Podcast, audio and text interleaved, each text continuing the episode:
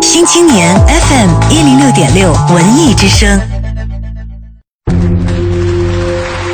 树高雅艺术殿堂，展天下舞台精华。听大师音韵佳作，品中外艺术瑰宝。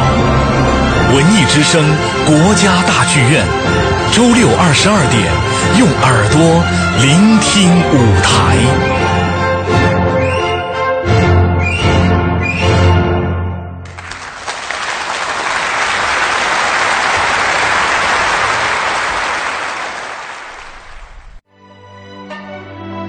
国家大剧院原创话剧《王府井立春归来》，百场大戏贺百年金街。历经八轮九十余场打磨历练的国家大剧院原创话剧《王府井》，将于春节前夕迎来百场。此次复排，张光北、王继世、战卫华、王劲松、丛林、王刚、白慧等黄金阵容将再度聚首。二零一五年二月四日至十六日，奉献连续十三场精彩演出。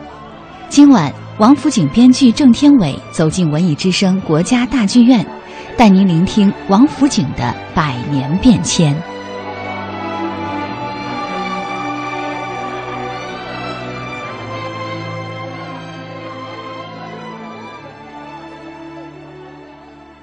听众朋友，大家好，欢迎您在周六晚间十点走入中央人民广播电台文艺之声 FM 一零六点六的国家大剧院栏目，我是肖璐。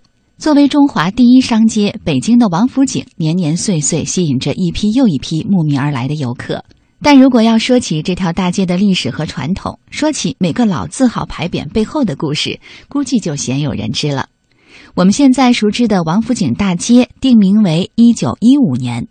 二零一五年的王府井迎来了百岁，而就在距王府井不远处的国家大剧院，其原创话剧《王府井》则将为观众有声有色地解读着这条大街的历史与文化，沿着王府井大街百年来兴衰发展的足迹，勾画出北京人的精神肖像。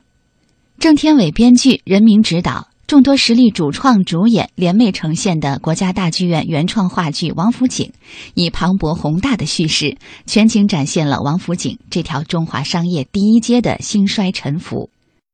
话剧《王府井》最初搬上舞台是在二零一一年，如今已经历经八轮九十多场演出，有近二十位明星先后登台，感动了十多万观众，创造了将近百分之百的票房神话。话剧《王府井》究竟有着怎样的魔力？它讲述的又是一个什么样的故事呢？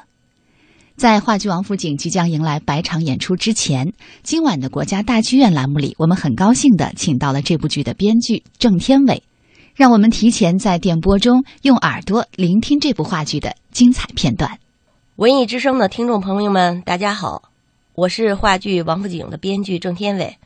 很高兴在国家大剧院的节目中和您分享即将在二月四号再次上演的话剧《王府井》，欢迎您提前来预热这部戏的最新动态。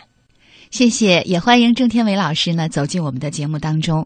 距离二月四号上演其实也就是十来天的时间了，虽然是再次上演啊，但是作为编剧这几天有没有特别的忙碌？也忙，但是忙的不是他们这次排练。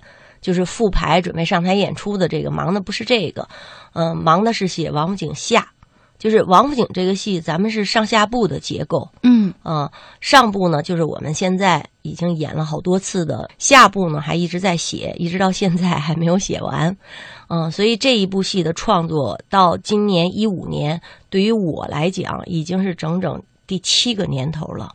王府井是这样，那全剧我指的全剧就是上下部。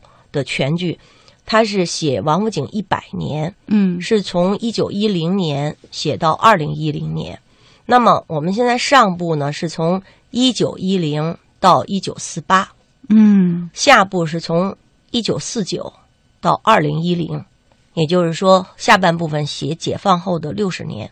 其实这是一个非常大的一个布局，对，就时间线特别长，那这个人物一定也是特别的众多。呃，对你问的这个非常重要，就是这个戏的难写，不光于在于它的庞大和它的那个历史跨度，它有一个最最要命的事情，就是大剧院的要求是不能写一店一铺一个人的发家史，嗯他要写这一条街。那问题就就出现了，因为你不是写电视剧，嗯可以特别漫长，它就是一个舞台剧，两个小时多一点。那你想想，在这么短的一个时间里面，所以就说在写作的时候，真的是在实际上在话剧的写作技法上非常困难。那么话剧《王府井》到底讲述的是一个怎么样的故事？里面都有哪些人物？而郑天伟老师在创作这部话剧的时候，又经历了哪些背后的故事？我们不妨呢，在接下来顺着这四幕话剧一幕一幕的精彩片段，来一一给大家道来。呃，我们就从头开始说哈。第一幕呢是写一九一零太监喜爷上场嗯那一段，因为在那一段里面呢，主要的人物全都在王爷，嗯还有这个呃主角童寿春的父亲，还有其他一些个角色吧。嗯那那那一段戏比较集中。这个是写的一幕核心事件的开始，嗯就是喜爷来要一个叫海龙的一个动物，他要用这个动物的皮毛做一个披肩，然后再做一个帽子。他说呢，这是宫里派下来的活儿，就是这个老佛爷他们在跟这个外国人在谈，所以要送给外国人一个特别珍奇的礼物。那么听说有一个叫海龙的东西，嗯挺挺珍奇的，说让你们这些人去找。就是这个，在这条街上不有帽做帽子的帽店嘛？因为咱们这个一号人物的家里开的店是做帽子的嗯啊。说你去找这东西，呃，但是就是因为找海龙这件事儿，然后把这个男主角他们家等于他哥哥就给淹死了。嗯所以这实际上是一个核心的一个事件，就一幕的一个核心事件。其实这里面想说什么呢？就是王府井这条街上的商家是以命博诚信的人。喜爷，您吉祥，吉祥。呸！什么东西？一个太监觉得自己跟个正经人似的，还国家大事，国家大事让他们办，你得齐根儿完蛋。不知道自己姓什么的东西。对的，没错。喜爷，有事儿您跟小的知会一声，我上您府上。您说这么冷的天儿，您还哎，要不说是要紧的事儿呢。哦，啊，长话短说吧，这朝廷啊，跟外国人说的都是天大的事儿啊。那想要天下太平，就得经常给外国人一些新鲜玩意儿。是朝廷听说有种叫海龙的东西不一般呢，我跑了几家店都没有。哎，就你家店最有名，你给想想办法吧。啊，海龙，对听说过没进过，太金贵，他进不起呀、哎呀，钱不用你操心，关键的是物件儿。你去找海龙啊，一做披肩送给外国人的太太，一做顶帽子喜爷我戴。喜爷，这事儿您得容我想想，这么大的事儿，我不是没办过吗？学着办，要没办过的事儿多了。我还没当过太监呢，这不当的也挺好的吗？老佛爷的看着我喜相，还赏给我一个名儿，叫小喜字儿啊。他旁人得称我喜爷啊。你呢，好好办，办好了，我把你门前的匾换成金。哎呦，要是办不好，你们这条街上的几家帽店都得给我封门砸匾。我好像都说明白了，你看着办吧。哎呦，喜爷，您吉祥！些日子没见着您了。是啊，喜爷，喜爷，您别光看着燕京八景吃那八大楼，什么时候也得来八大胡同，照顾照顾我们燕春楼。是啊，是呀。哎呀，近来呀，宫里的事儿忒忙了，等忙过这阵子，我抽出空来，一准儿去照顾你们去。哎呦喂，喜爷，那咱们可是说准了。说准了，哎呦，怎么倒到这儿了？真晦气，走。嗯爷，可得来。看我掐不死你！我等着。好。啊，过去看看。哟，你看是个带把儿的。哎呦，那那个呢？啊，没事吧？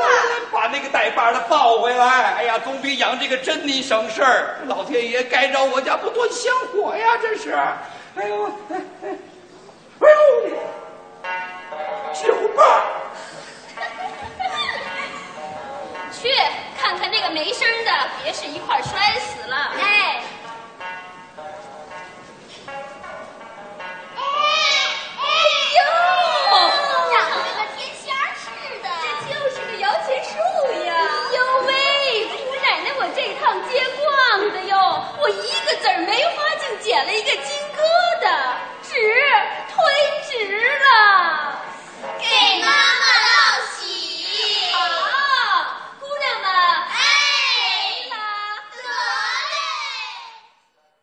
那个这个戏其实是一个喜笑怒骂那样的，呃呃，就观众通常会想，一个这么大的历史的一个戏会不会很沉？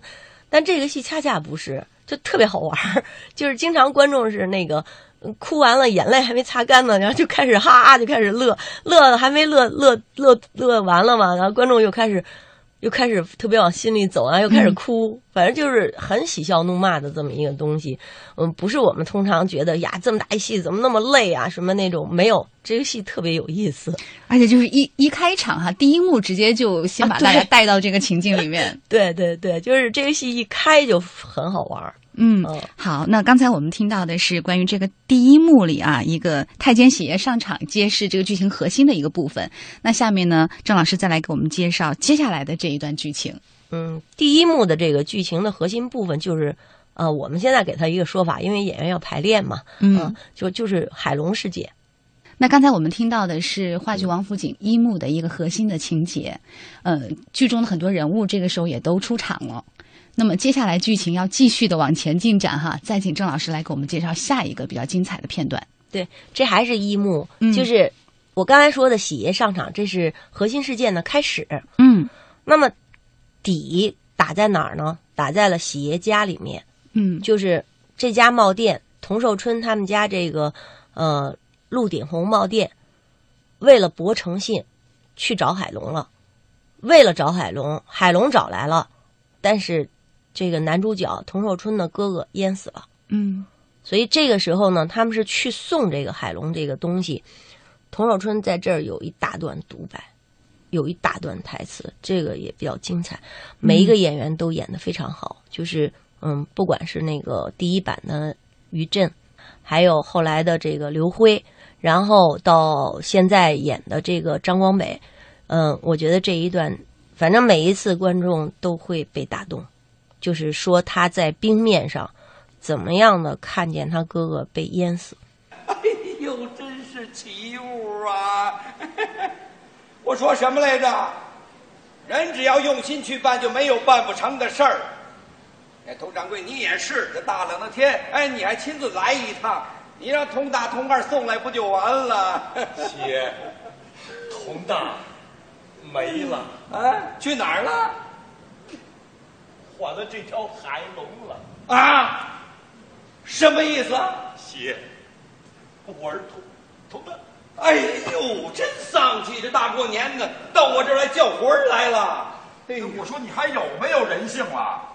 我大哥为了这么一个破玩意儿，把命给丢了。那是为国捐躯啊！为哪个国呀？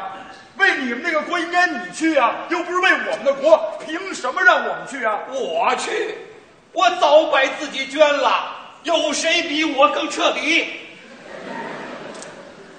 哼，你们也该卖卖力气了。可一不留神丢了性命，这我也没有想到啊！哎，不容易。这么着吧，来人给童家父子端两碗元宵。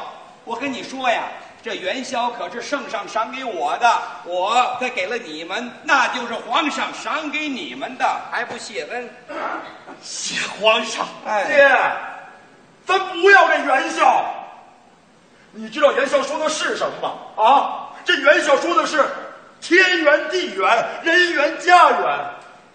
就在这当口，这家家守着热炭盆吃热菜热饭的时候，我跟我大哥顶风冒雪的给你抓海龙。我大哥拿着他写，他有他不懂事，这可是在我的地界上。在哪儿我也不怕，在哪儿也是这个理儿啊！想死容易，你死在这儿还不如死只耗子事儿大呢。我小队说句掏心掏肺的话，这物件要是做不得，咱谁都别想活。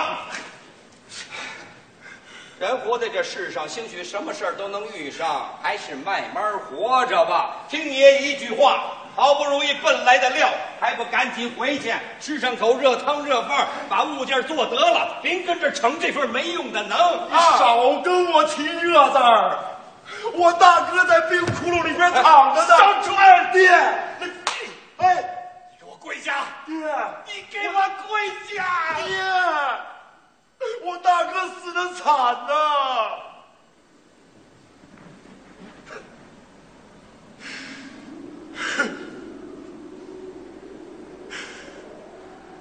我们在冰面上，在冰面上一直等着，那海龙上来了，我大哥一刀就把他给刺中了。可就在这时候，那冰塌了，我和我大哥一块掉进了冰水里。那海龙的血把整个冰水都给染红了。我死死的抱着海龙，大哥用尽最后的力气把我给拖上了冰面。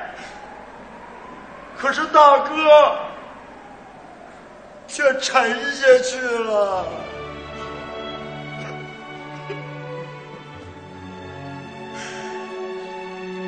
我隔着冰看着大哥呀，我恨，我恨我砸不碎这厚厚的冰啊！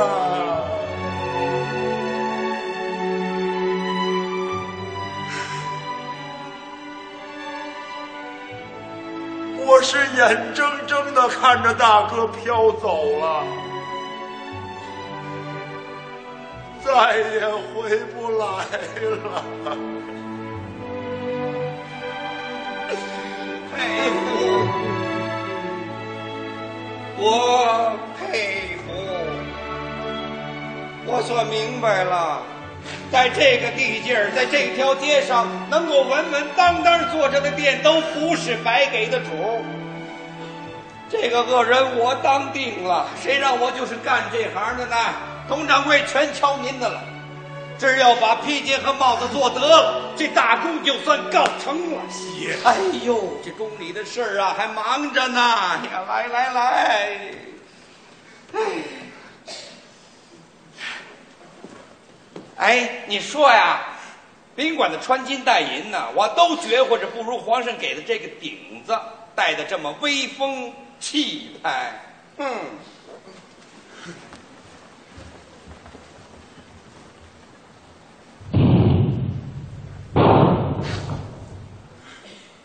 同大，我的儿子，这是你的命啊！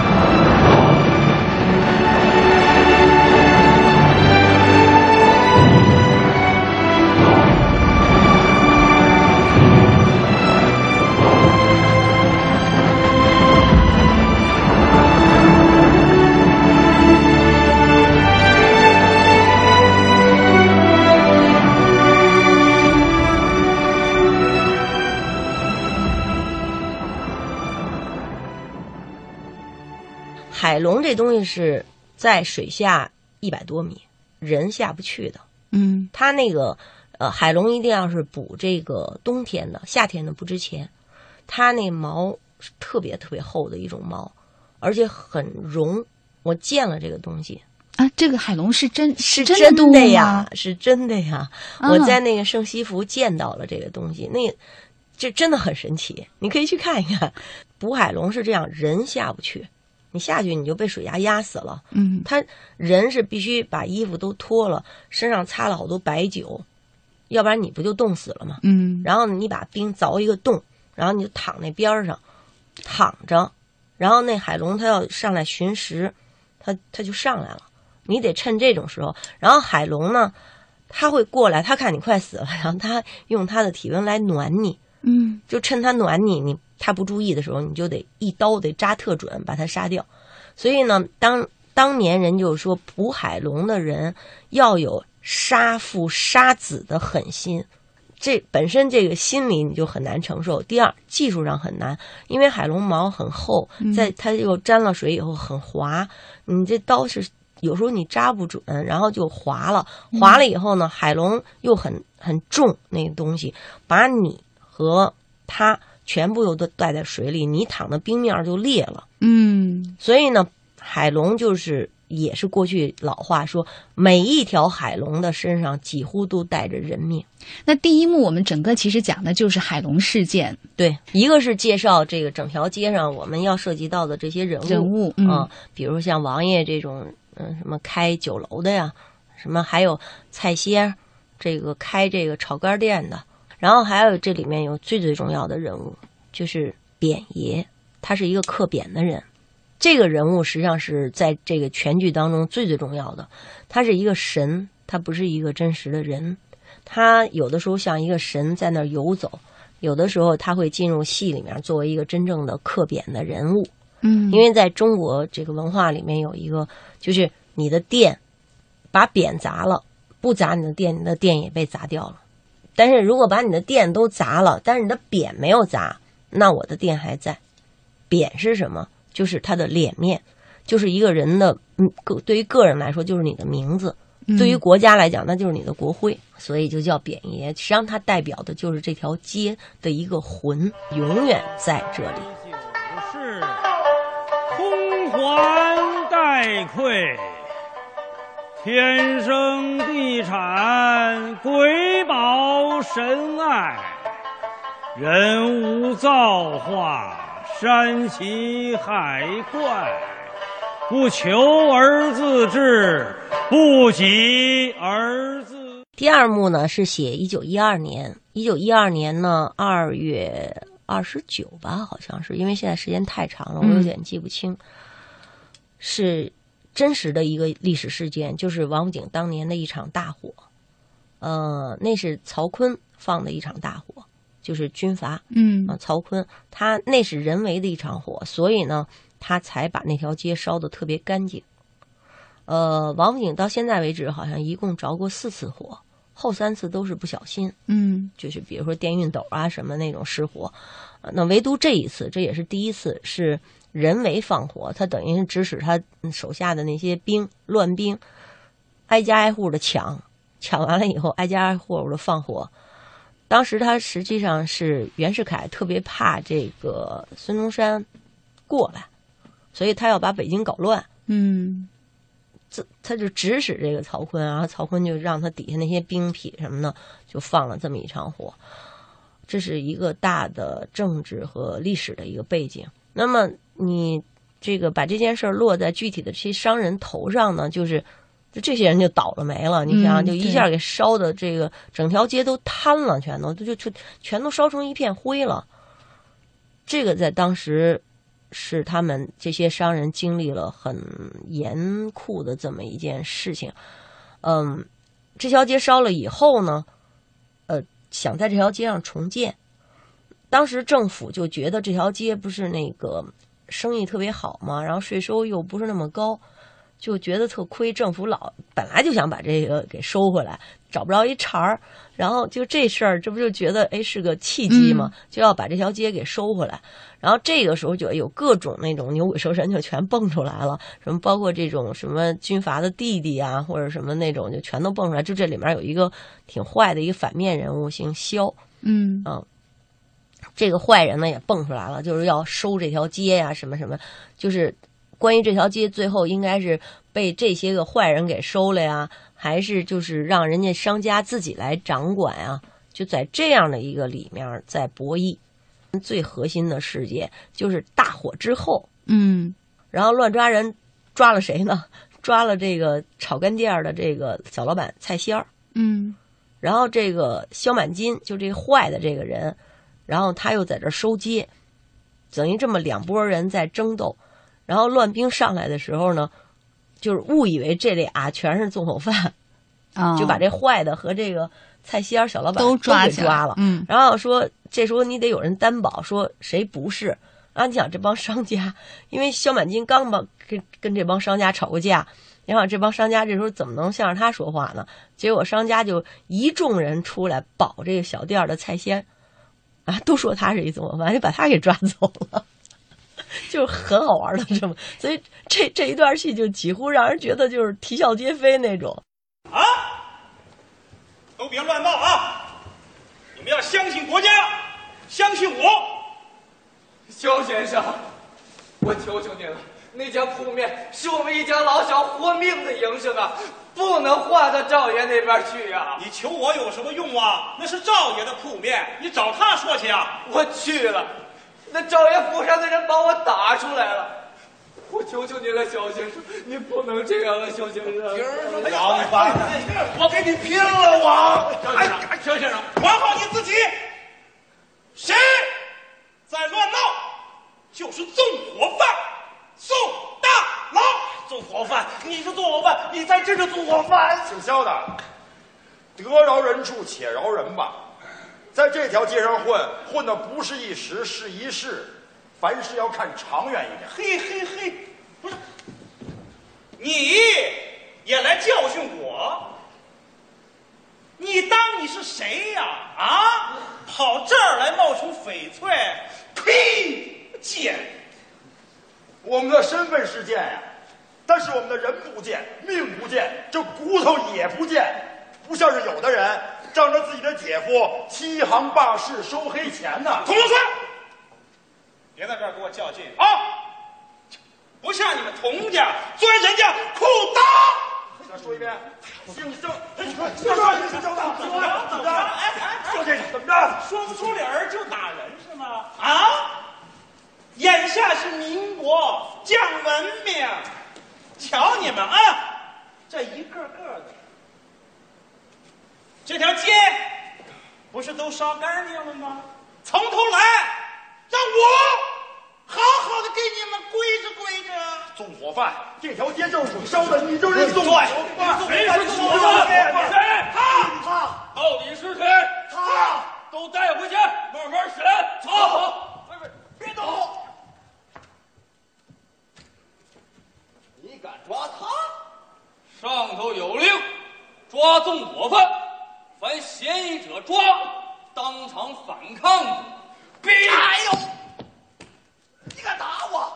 我弄死你！我不哎，跟老子横，我毙了你！我恨你毙，你毙个试试！毙了！是。过来！来，别别别！走！我开玩笑！哎，去！上车！跪下！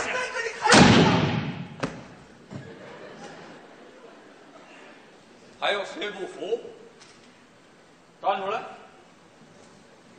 把他们两个带走！走！哎，老少爷们，走！冤枉老少爷们！王爷，王爷，我冤枉！坐下。王爷，谁是王？他，你是王爷啊？他们俩谁是纵火犯？我是啊！不不不，我我不是。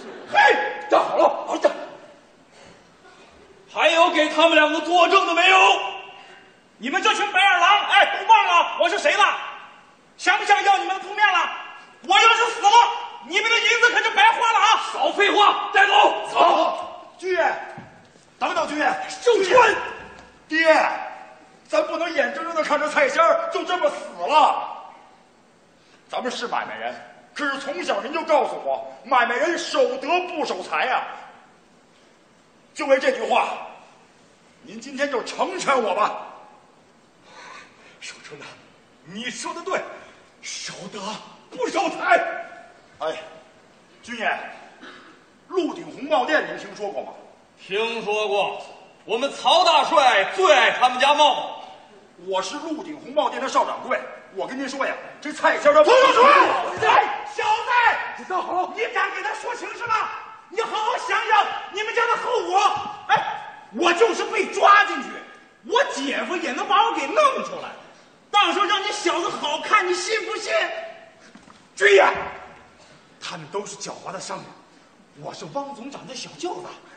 谁证明你是汪总长小舅？你等一下。哎，我说，说句话呀！王爷，快给我说句话！王爷，边儿去！不让他军爷再乱动，我毙了你！有给他担保的没有？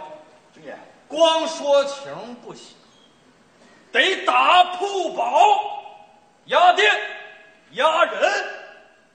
他要是有事儿，你们谁都别想活。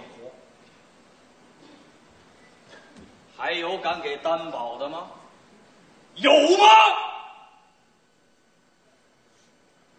哼，有，守春，陆鼎红少掌柜，担保；县里行掌柜。担保；鲜果汤掌柜。担保；聚友山掌柜。担保；义和楼掌柜担保；金松堂担保；吉祥楼担保。我担保，我担保，我担保，我担保。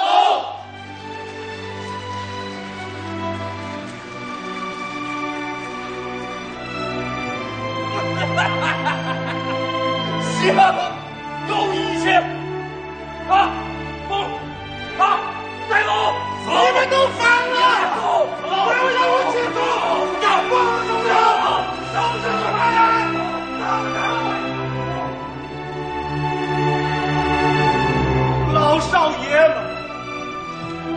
们，我蔡仙儿给大伙儿磕头啦！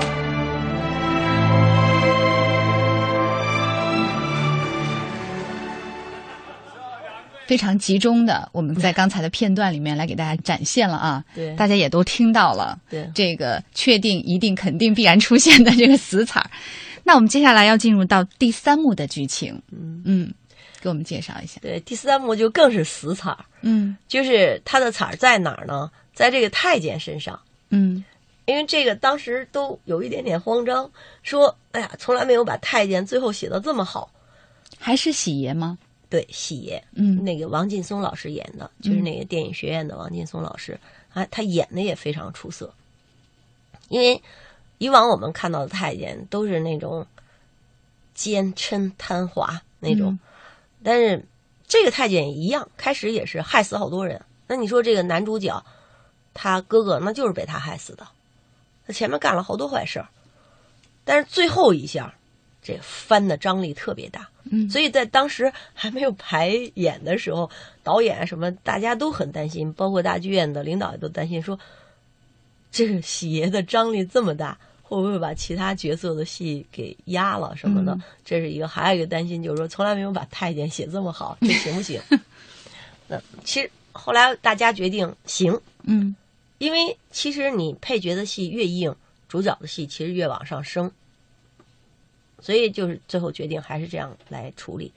那么喜爷前面都很坏，只有到了这个日本人来的时候，这个男主角他的儿子，就是这个童寿童寿春的儿子，啊，他的儿子，因为这已经都过了，从开场到这儿已经到三几年了嘛，第三幕实际上讲的就是一九三八年，对吧？对，你想那都过了二十多年，就快将近三十年了嘛。嗯他的儿子都已经呃上大学了，他把日本人的马给杀了，日本人就急了，嗯小日本就把这条街就给围了，说你们把这些凶手都给我交出来，你们要是不交出来，我们就烧街。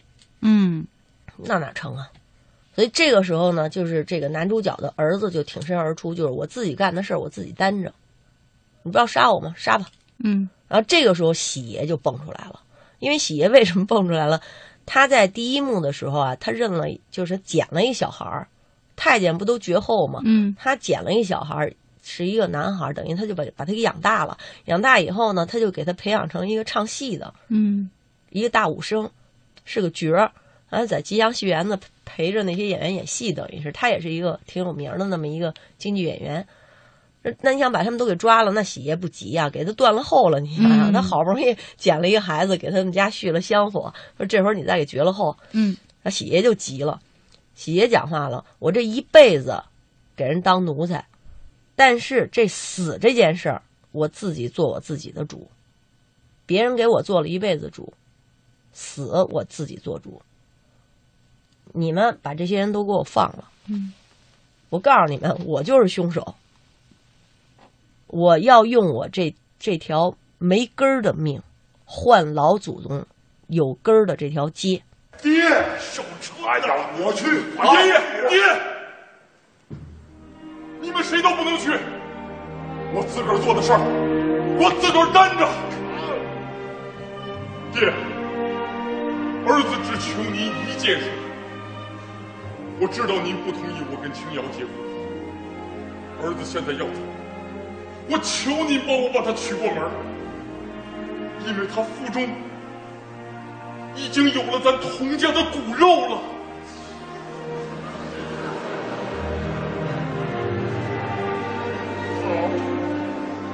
好啊！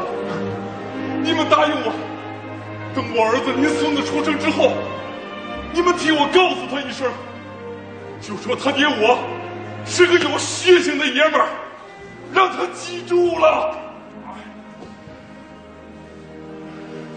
走走，兰康，兰康，怎么着？都上这儿聚齐儿来了，看热闹。老掌柜，我不是看热闹的，我是来凑热闹的。来来来，爷呀，看看您还记得他吗？你这是海龙啊！我这辈子呀，干了不少缺德事儿啊，这就是其中一件。哎，昨天晚上天来戏园子里出了大事儿了，有人要自杀汉奸，结果只打掉了一只耳朵。后来日本人啊，把相干的不相干的人都抓了去，说是要不抓到凶手啊，呃，就要烧戏园子，烧咱们这条街呀。我是要跟他们理论理论的，可没想到他们堵上门来了。我要跟他们说道说道。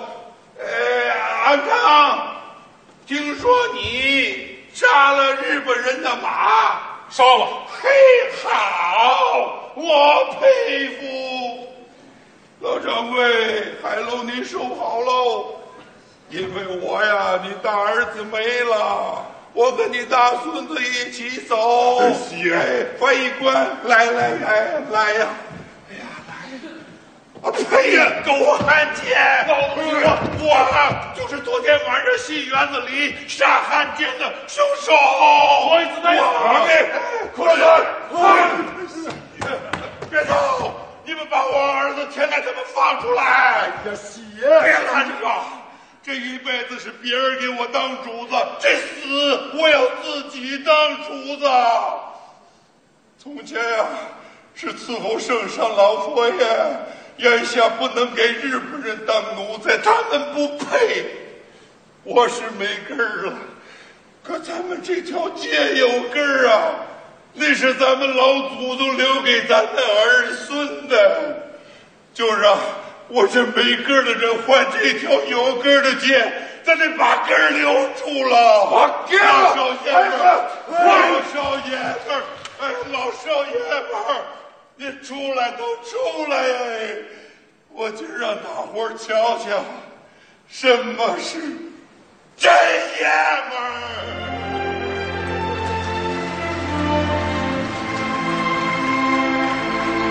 喜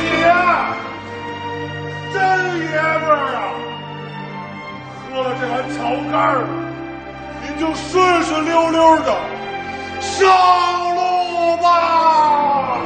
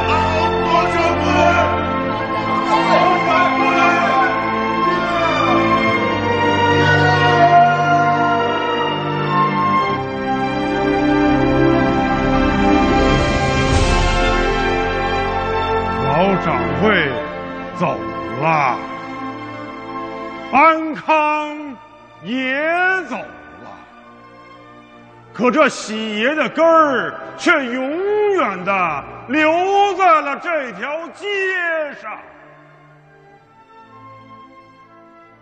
因为这个戏的人物呢，就是比较众多，嗯，大家戏份儿有有点平均，所以有的时候你会看到，就是几个男演员在台上飙戏，拼了命的演，几大男神齐出场。对，没错，有的时候真的我都我心里特紧张。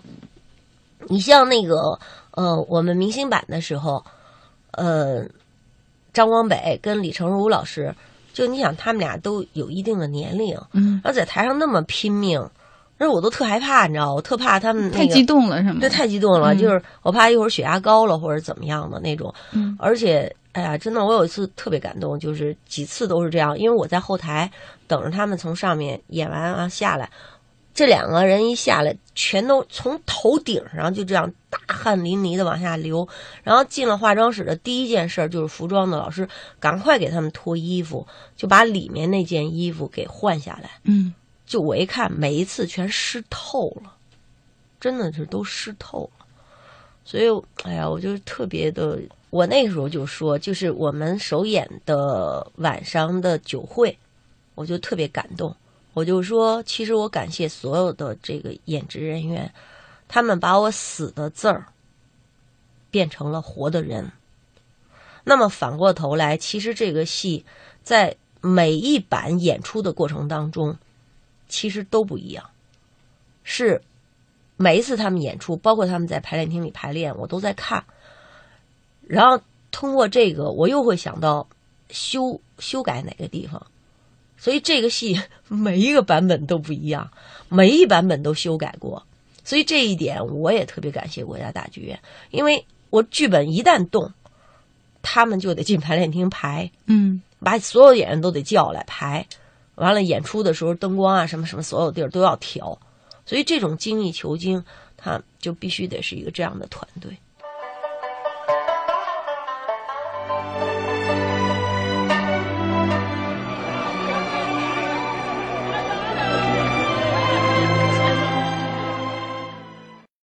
今天的节目里和大家分享的是国家大剧院原创话剧《王府井》。导演任明说呢，《王府井》是一部为北京人证明的戏。这部剧以王府井金街上仗义正直的鹿鼎红帽店少东家童寿春为主人公，以王府井各商铺的动荡变迁和命运起伏为主线，勾勒出了一幅张力十足、大气恢宏的史诗剧。在话剧中呢，对人的描写颠覆了以往提笼架鸟的北京大爷的形象，而是在恢宏历史构成的厚重底色下，致力于塑造沉浮于历史中的每一个人。这里边有王公贵族，有豪商巨贾，有三教九流，也有贩夫走卒。在正与邪、黑与白的较量当中，三十多个有血有肉的人物，共同铸造出了北京人绵延不绝的精神血脉。话剧中的王府井不仅仅是现实中的那条老街，更是一种勤劳、坚韧、包容、厚德的精神内核。我们已经跟随着郑天伟的讲述，分享了这部话剧前三幕精彩的演出片段。那么现在呢，故事发展到了第四幕，第四幕为我们讲述的又是一个什么样的场景？时间又是在哪一年呢？一九四八年。一九四八，这又是十年之后了。对，嗯，一九四八年呢，就是嗯，整个街就比较萧条了。嗯嗯，因为就是快解放还没解放那个时候，嗯。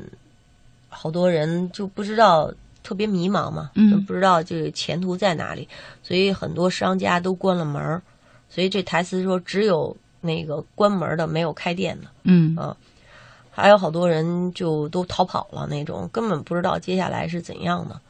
嗯，在这么一个前提之下呢，这个嗯，等于是这个童寿春他们家，还有王爷他们家又招惹了这个萧满金，就这坏人。然后呢，萧满金一气之下把这俩人全给弄到监狱里去了，所以这也是这个全剧最后托底的一场戏。嗯，就是童寿春男主角和二号这个王爷，这个时候王爷都七十多岁了，嗯，童寿春也五十多了，就是两个这个年龄段的男人在监狱里面的一段戏。那这段戏实际上讲的是什么呢？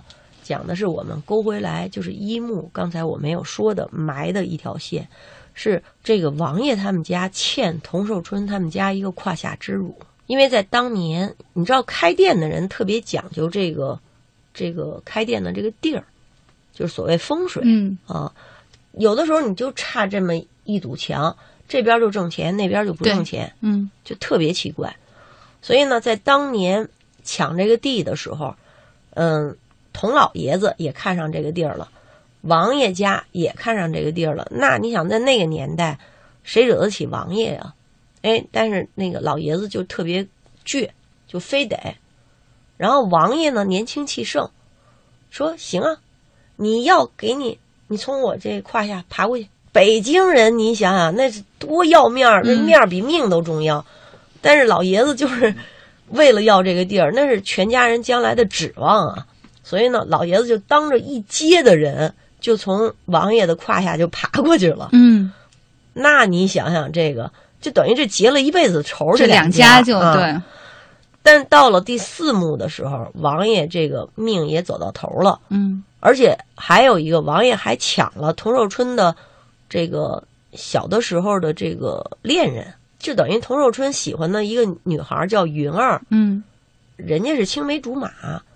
结果王爷看上了，就非得娶这个云儿，然后就正赶上云儿他们家又出了点事儿。嗯，童寿春他们家就是一小买卖人，他哪救得了啊？是王爷出手把全家人都给救了，就是把云儿的全家人都给救了。那这时候你说你怎么办？那云儿就只能嫁到王爷家去，就是做小。嗯，他肯定不是正房啊，做小。但是呢，王爷一辈子对云儿也不薄，但是其实王爷心里面知道。所以这个事儿就变得非常有意思。等到了最后这第四幕，王爷就觉得自己这辈子肯定也，也就是可能弄不好就死到这个牢房里面了。所以王爷最后是把自己家里的匾和自己心爱的女人的一切全部托付给了童寿春，并且在最后还了他们家的胯下之辱。所以这个戏也非常有意思，就是咱们想反写。因为通常你写戏是写童老爷子当年怎么这种胯下之辱，我这个没有写这个，写的是王爷今天怎么还这个胯下之辱，你就能够想到当年。然后最后是王爷都七老八十的了，快死之前，从童寿坤的胯下爬过去，就是说我要还了你们家这个胯下之辱，那也是非常精彩的一段戏。就这两个男演员，那真是飙戏啊，在台上。然后还了胯下之辱之后，又把云儿托付给了童寿春。嗯，他讲话了，我给谁托付都没有给你托付，我我更放心。全部托付完了，老王爷坐在那儿作画了，是这样的一一一段戏。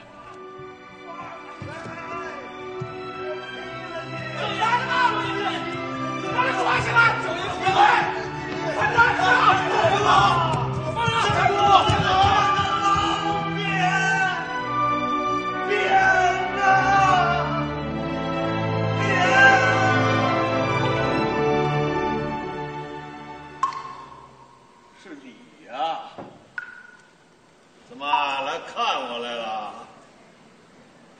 是，那么是笑话我来了？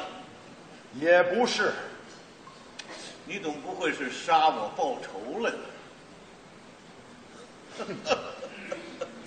王爷，我呀，跟你作伴来了。那作伴儿？嗯，咱俩呀都是一回事儿。那萧爷，哎呀，有意思，有意思。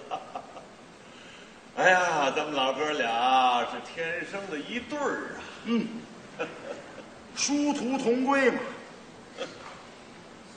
哎，王爷，你说咱们两个人在这条最热闹的街上打头碰脸呢，也算是一辈子，还从来没有像现在这样坐下来踏踏实实的说会儿话。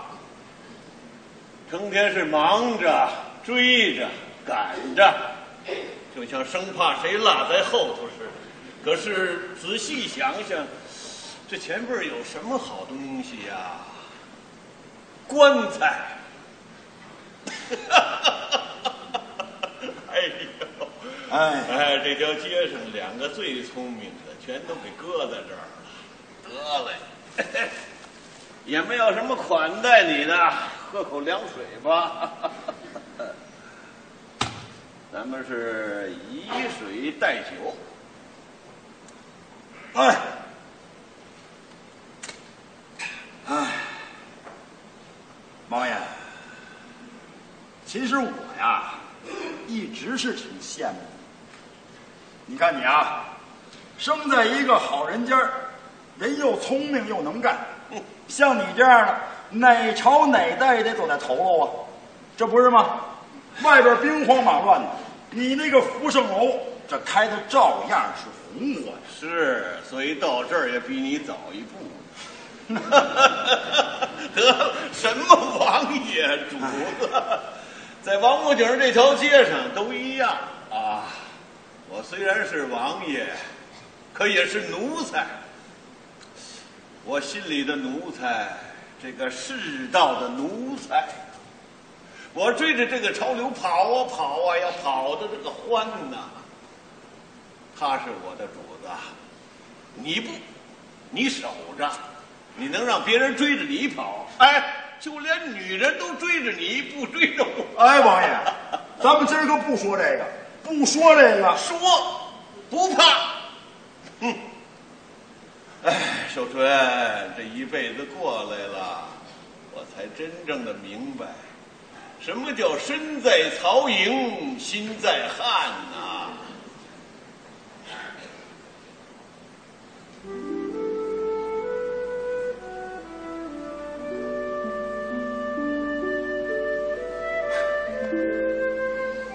王爷，这你都知道。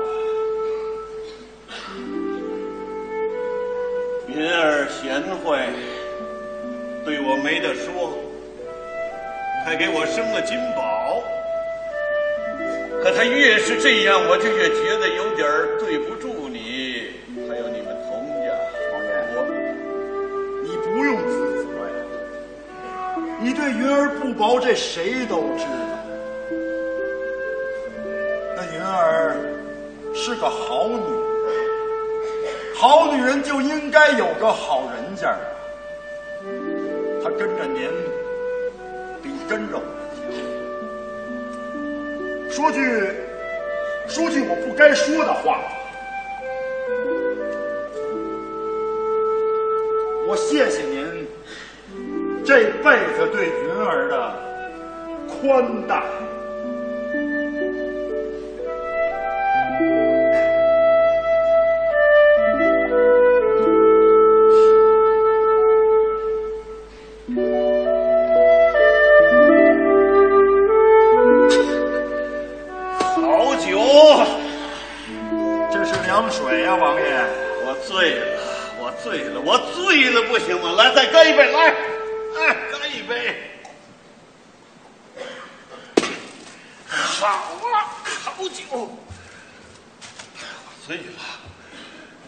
真的醉了。话能醉人，情义更能醉人呐、老佟掌柜啊，对不住了。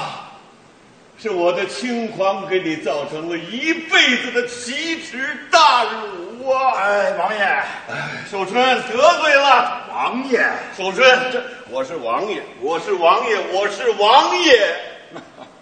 你是王爷，这一辈子啊，在这条街上你从来没给我低过头，今天你就再委屈一回，让我再过一把王爷瘾。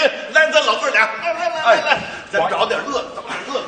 站着别动，站着别动。哎，哎，王爷，哎，王爷，别动，王爷，千万别动，求你了，求你了，胯下之辱啊！王爷，求你了，王爷，求你了，求你了，我求你了，王爷，我求，我求，我求你了，求你了。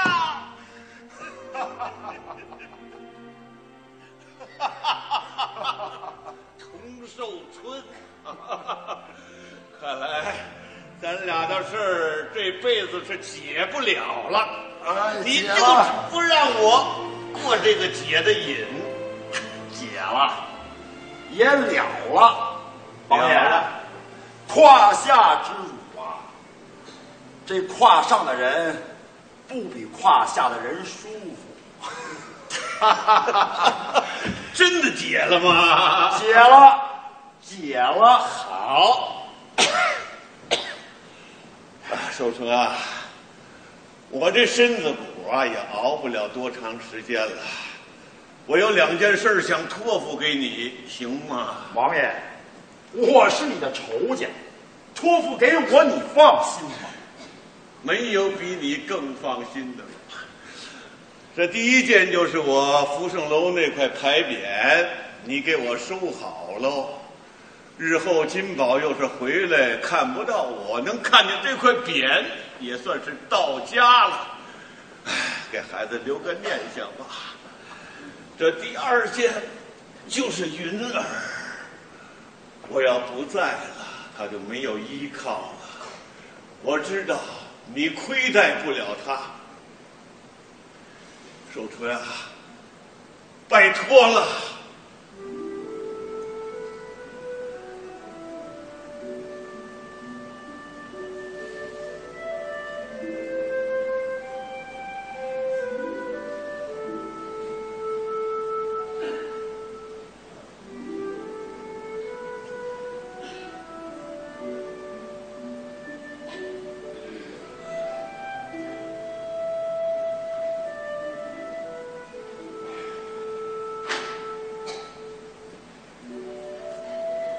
王爷，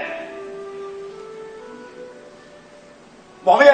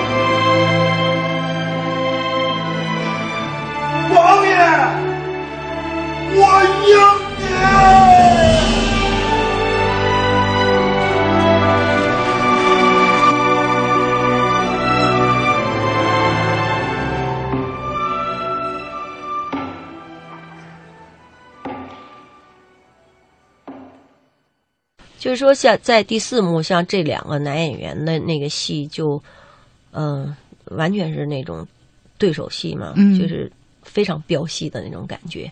那也是每一次我都看的，我心里都特紧张，真的，我特特别怕那演员摔在上面那种，因为他太投入了，每一次都是那种又就满地满地爬那感觉，嗯。因为他不是要还那个那个童老爷家的那个胯下之辱嘛，所以每一次哎呀，我都弄得心里特紧张。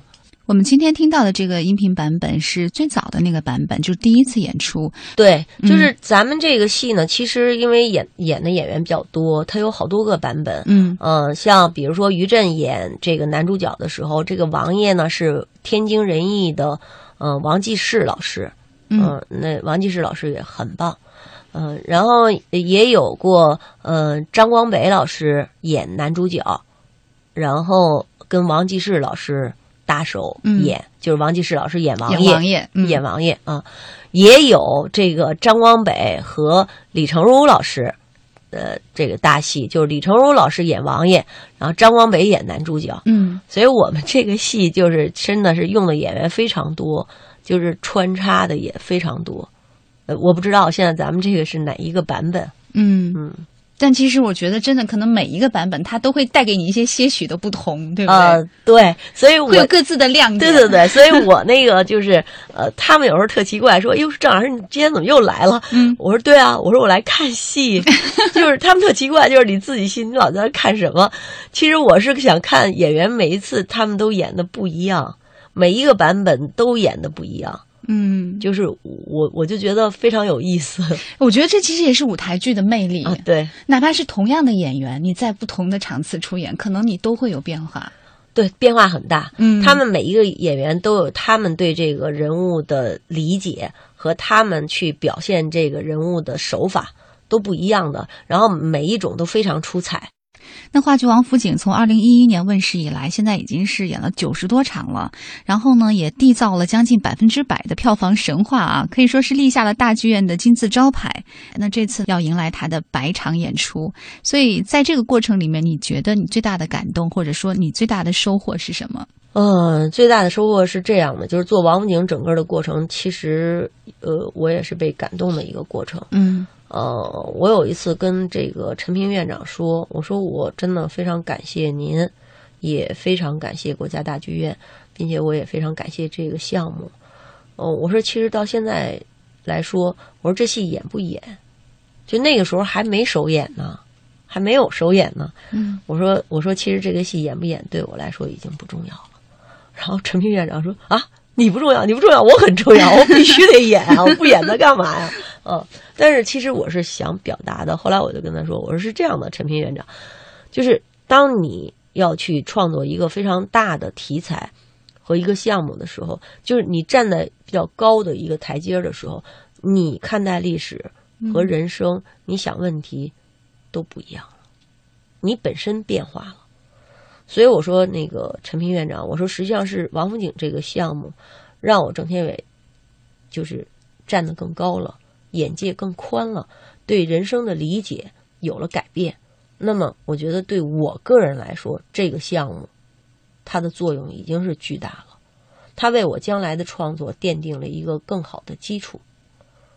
所以说，对于我来讲，呃，我们以往想的说啊，你写一个戏，多么期待他上台演出，观众给你鼓掌，这个东西，所以说，就说当一个作品对于你的影响是深远的，而你已经不在意说他是不是首演的那一天有人给你鼓掌的时候，它的意义是重大。